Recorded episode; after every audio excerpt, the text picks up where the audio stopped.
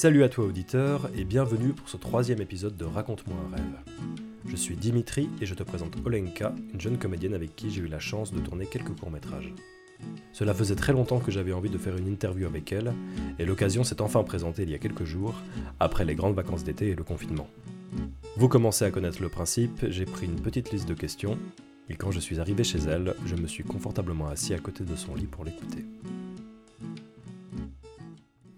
Alors, peux-tu te présenter en quelques mots? Euh, Je m'appelle Olenka, j'ai 27 ans, je suis française et puis, euh, et puis, euh, et puis je suis un peu un troubadour des temps modernes, comme on pourrait l'appeler. Mais c'est-à-dire que je suis, je suis un peu chômeuse, je fais pas grand-chose, mais quand même pas mal avec le sourire et je m'amuse bien. Ouais, un troubadour fauché. Euh, quand est née ton envie de devenir comédienne? Dès que j'ai compris que ça existait. Dès que j'ai compris que ça pouvait être un métier et qu'il y avait des gens qui étaient payés pour, euh, pour raconter des histoires et puis faire du théâtre et puis euh, bah, s'amuser quoi. Enfin, que, que quand on joue, quand on est gamin à, à imaginer des trucs, bah, en fait ça c'est un boulot. Et ça j'ai trouvé ça vraiment cool. Euh, mais après, le vrai moment où j'ai voulu, euh, j'ai commencé à travailler pour devenir comédienne, c'était il y a hum, trois ans maintenant à peu près, environ. Quelle a été ta première fois sur les planches? Oh, waouh, ça remonte à il y a très très très très très longtemps.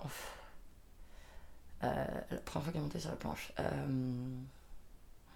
Bah, c'était quand j'ai. La première fois dont je me souviens, c'était quand j'étais toute petite et que j'avais euh, le j'avais le premier rôle à la fête de fin d'année et je jouais une tahitienne et c'était un truc genre euh, Bienvenue à Tahiti, au village des gens heureux, où notre île un paradis. Un truc comme ça. Et puis moi, en fait, je faisais l'introduction et je disais euh, Bonjour, je m'appelle Machin, j'ai 9 ans et j'habite sur l'île de Tahiti. Et c'était la première fois que du coup, j'avais plus de texte que les autres et, et j'étais trop fière. J'étais trop fière, c'était vraiment trop cool. Je vais avoir, euh, je sais pas, la première année, on commence à à faire des trucs comme ça, ça doit être 8-9 ans, 8, 7, 7, 8, 9 ans, un truc comme ça. Ouais, ça doit être une des premières fois. Je sais pas, j'ai pas trop la notion de, de mon âge à ce moment-là. Tu te souviens de la, de la- du sentiment que tu as eu à ce moment-là quand tu t'es rendu compte que tu avais un petit peu plus d'importance que les autres quand tu étais Ah ouais, j'étais méga fière. Je vais pas te mentir, j'étais méga fière. Bah déjà, en fait, ça voulait... euh, C'était cool parce que il m'avait demandé de le faire parce que je... Parce que je parlais bien devant les gens. Tu vois, déjà quand je faisais des poèmes ou quoi, ou qu'il y avait des, des récitations qu'il fallait lire en classe, bah, vu que j'adorais ça, euh, je lisais déjà beaucoup euh, quand j'étais petite. Du coup, du coup, j'avais pas... Enfin, j'avais pas trop le trac en fait. Et il y avait beaucoup d'en- d'enfants à cet âge-là qui osent plus parler quand ils sont devant des gens. Moi, c'était pas mon cas. Et, euh, et puis, franchement, je pourrais pas t'en dire plus. C'était, ça remontait il y a vraiment, même, il y a vraiment longtemps. Donc, je me souviendrai pas exactement. Là, je t'en parle avec mes souvenirs d'adulte. Donc, c'est pas la même chose. Mais, mais j'étais super contente et euh, ouais, j'étais méga fière quand même. Vraiment. Et c'est un peu le même principe quand t'as. Sais, t'es forcément content de jouer. Moi, je suis à chaque fois contente de jouer. Mais quand on te donne le premier rôle, t'es, t'es fière. Parce que t'as le premier rôle. Et c'est pareil dans tout. Dès qu'on te donne un peu plus d'importance qu'un autre qu'on te valorise dans un domaine. euh, c'est cool si t'aimes ce domaine-là. C'est déjà cool quand t'aimes pas le domaine dans lequel on te valorise, mais quand en plus t'aimes bien ça, c'est génial. En dehors du théâtre, tu es aussi passé par l'improvisation et la caméra. Qu'est-ce que ça t'a apporté? L'improvisation, ça m'a permis de remettre un pied à l'étrier après plusieurs années d'arrêt au niveau du théâtre. Euh, ça, a été, euh, ça a été le premier contact que j'ai retrouvé avec la scène euh, ouais, après avoir arrêté pendant un moment. Et ouais, ça m'a ça m'a remis, en- ça m'a remis en selle, on va dire. La caméra, la caméra, ça m'a vraiment permis de, de trouver ce que, enfin, de, de réaliser que c'était ce que j'avais envie de faire. Le, le, le fait d'être devant une caméra, puis de faire des trucs, et puis de faire des films, c'était vraiment cool. Et puis, euh, franchement, enfin voilà, c'est stylé de, de, de, tourner dans un film, on va pas se mentir. Il y a quand même pire comme ambiance de travail. Enfin, je veux dire, entre téléphoniste pour des courtiers d'assurance ou euh, jouer devant une caméra, il n'y a pas photo en fait. Il n'y a juste pas photo. Alors. Ah. il y a quelque temps, tu as passé le concours d'une école de théâtre, dont on ne citera pas le nom, euh, qui s'est soldé par un refus. Comment as-tu affronté cet échec? Franchement, j'ai compris quand on... Bah déjà, ça a été hyper violent hein, comme refus. Je t'en avais pas parlé euh, jusque-là, mais ça a été hyper violent. Le, Bah, je me suis fait descendre en fait. Clairement, euh, le mec m'a plus ou moins conseillé d'arrêter le théâtre pour aller animer un camping. Euh, avec, avec des jugements tels que. Puis vous parlez un peu trop. Ah bah ça, vous savez mettre l'ambiance. Et euh, ah oui, il ne se passe rien, il ne se passe rien, moi je ne ressens rien, vous ne me faites rien ressentir. Et moi j'étais là, genre, je me décomposais. Déjà, je suis arrivée et le mec m'a dit Bon, pour l'école, euh, ça va pas jouer. Hein. Comme si c'était une évidence Genre, moi, ça faisait, ça faisait, je sais pas, ça faisait deux ans que je préparais euh, plus ou moins cette, cette audition. Enfin, que ça faisait deux ans en tout cas que je savais que je voulais rentrer dans cette école. Et cette école, pour moi, elle était le moyen de d'avoir pendant trois ans à ne plus me poser la question de comment travailler mon rêve. Tu vois, c'était, je me laissais guider pendant trois ans par un enseignement et j'allais être une éponge pendant trois ans. Et quand, bon, déjà, quand, euh, quand j'attendais les résultats, on était tous les candidats ensemble et puis, euh, puis en fait, il a appelé tous les oui d'abord. Donc j'ai vu tous les oui sortir. Puis au bout d'un moment, il y, avait, il y avait six personnes qui avaient eu un oui. On a tous compris que tous ceux qui restaient allaient se recevoir un nom dans la gueule. Donc en fait, le rêve, il commençait déjà à se, à se déconstruire avant même que j'entre euh, dans le truc, parce que je savais que c'était mort. Mais t'as toujours un peu une pointe d'espoir. Et là, le mec, vraiment, il me parle comme si c'était une évidence que je me plantais complètement. Et puis. Euh, et puis, euh, puis je lui demande, je lui dis, mais je suis désolée, c'est vrai que moi, ça fait longtemps que j'ai pas pris de cours de théâtre où est-ce que je peux aller choper l'enseignement qui me manque pour pouvoir réussir cette audition? Puis euh, il, me, dit gentiment, bah, à votre âge, euh, il y a les cours pour amateurs. Hein. J'étais là, ok, ok, d'accord. Bon, et en fait, je sais pas, j'ai eu l'impression de pas. qu'on jugeait pas forcément mon. juste ma, ma prestation, tu vois, mes prestations, mais j'ai eu l'impression vraiment qu'on me jugeait moi en tant que personne aussi, qu'il avait juste pas aimé ma personnalité. Euh, et ça, c'est un peu le, coup de Ah, bah ça, vous savez, vous savez mettre l'ambiance. Ouais, enfin, en même temps, en quoi est-ce que mettre l'ambiance dans un groupe m'empêcherait de faire, de faire une bonne comédienne? Je suis pas obligée d'être poète-poète et prétentieuse pour pouvoir prétendre euh, être une comédienne. C'est pas parce qu'il y en a beaucoup comme ça que je t'en fais partie, tu vois. Donc, je sais pas, il y avait un truc de. Hum, je me suis plus sentie concernée par ça à partir du moment où j'ai compris qu'en fait, c'était pas tellement mon talent qui remettait en jeu, mais c'était vraiment moi qui j'étais, puis que c'était comme dans la vie, il y a des gens euh, qui t'aimeront pas, et moi je fais partie de ces gens qu'on adore ou qu'on déteste, et de toute évidence, avec moi ça passait pas. de toute évidence.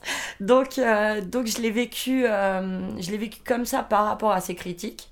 Puis après, il y a eu par contre la déconstruction du plan que j'avais pour les trois années. ça, ça a été beaucoup plus dur à, à gérer parce que ben tout d'un coup j'avais plus de but quoi il y avait plus de ouais, il n'y avait plus de projet et mine de rien, bah, tu sais, j'ai 27 ans. Euh, j'ai 27 ans, je suis réceptionniste, game master. Euh, je gagne euh, à peine de quoi vivre. J'habite avec une association étudiante et j'en ai plus pour beaucoup d'années avec cette association.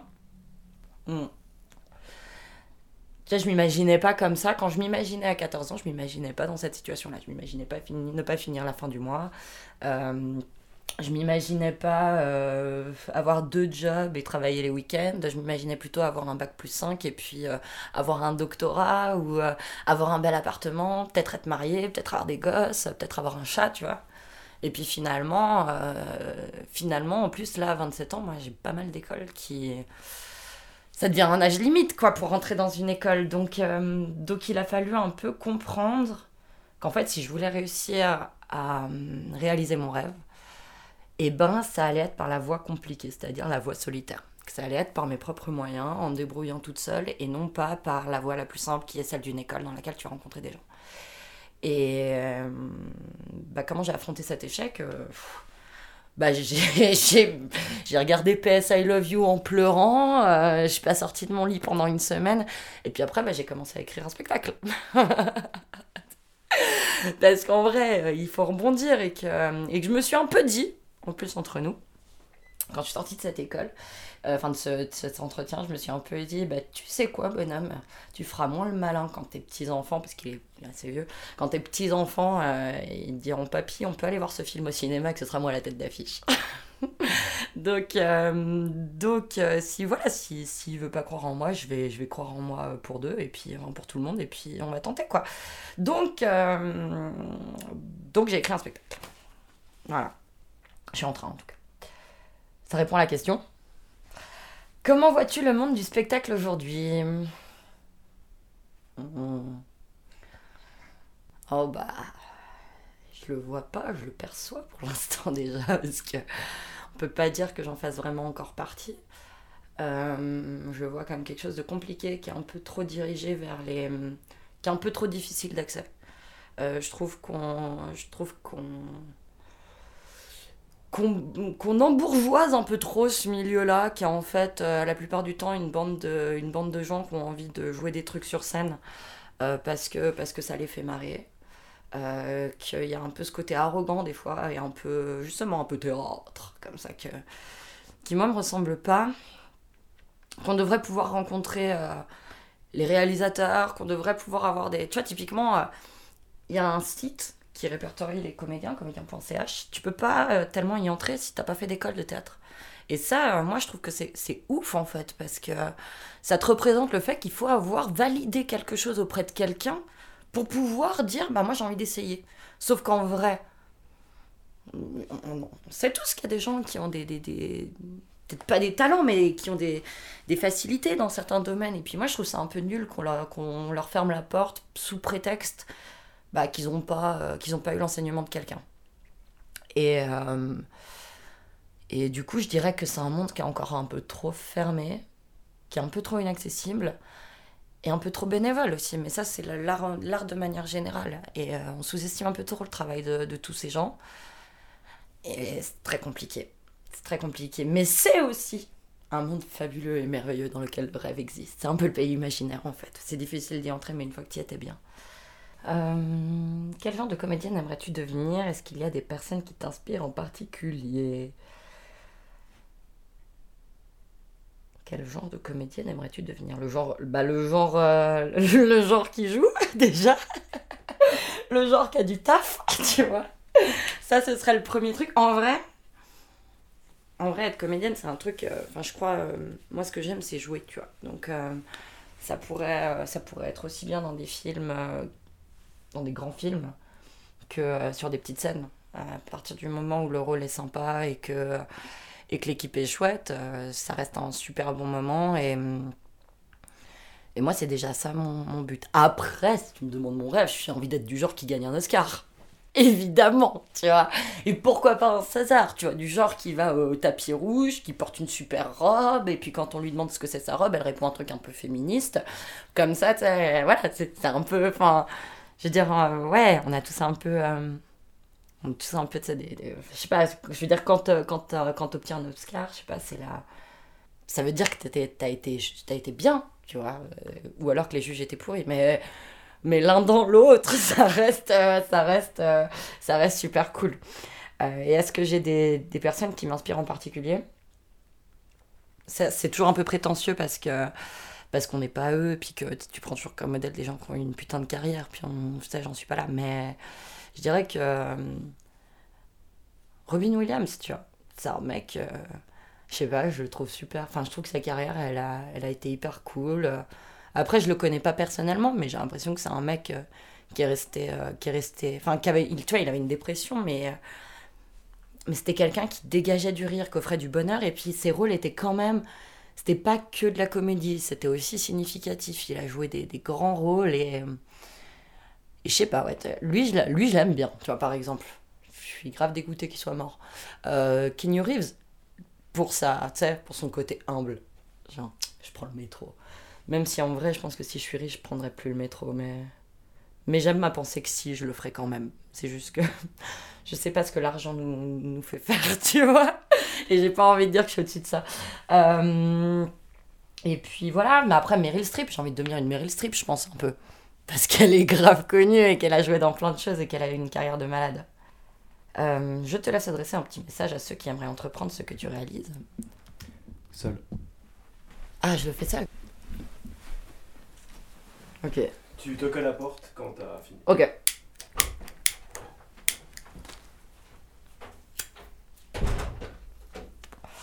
Un petit message à ceux qui aimeraient euh, entreprendre ce que je réalise. Ben, en vrai, euh, croyez en vous. hein. Croyez en vous parce que, parce que souvent, souvent les autres le feront pas vraiment. Ou tout le monde le fera. Il n'y aura jamais l'unanimité. Et puis, euh, bah, continuez. Continuez et continuez de, continuez de rêver. Et puis, je sais pas, faites-vous plaisir. En vrai, faites-vous plaisir. Je crois qu'on peut, euh, peut réaliser ce qu'on veut quand on aime ce qu'on fait. Et, et voilà, pas perdre l'amour de ce qu'on fait. Je pense que c'est tout.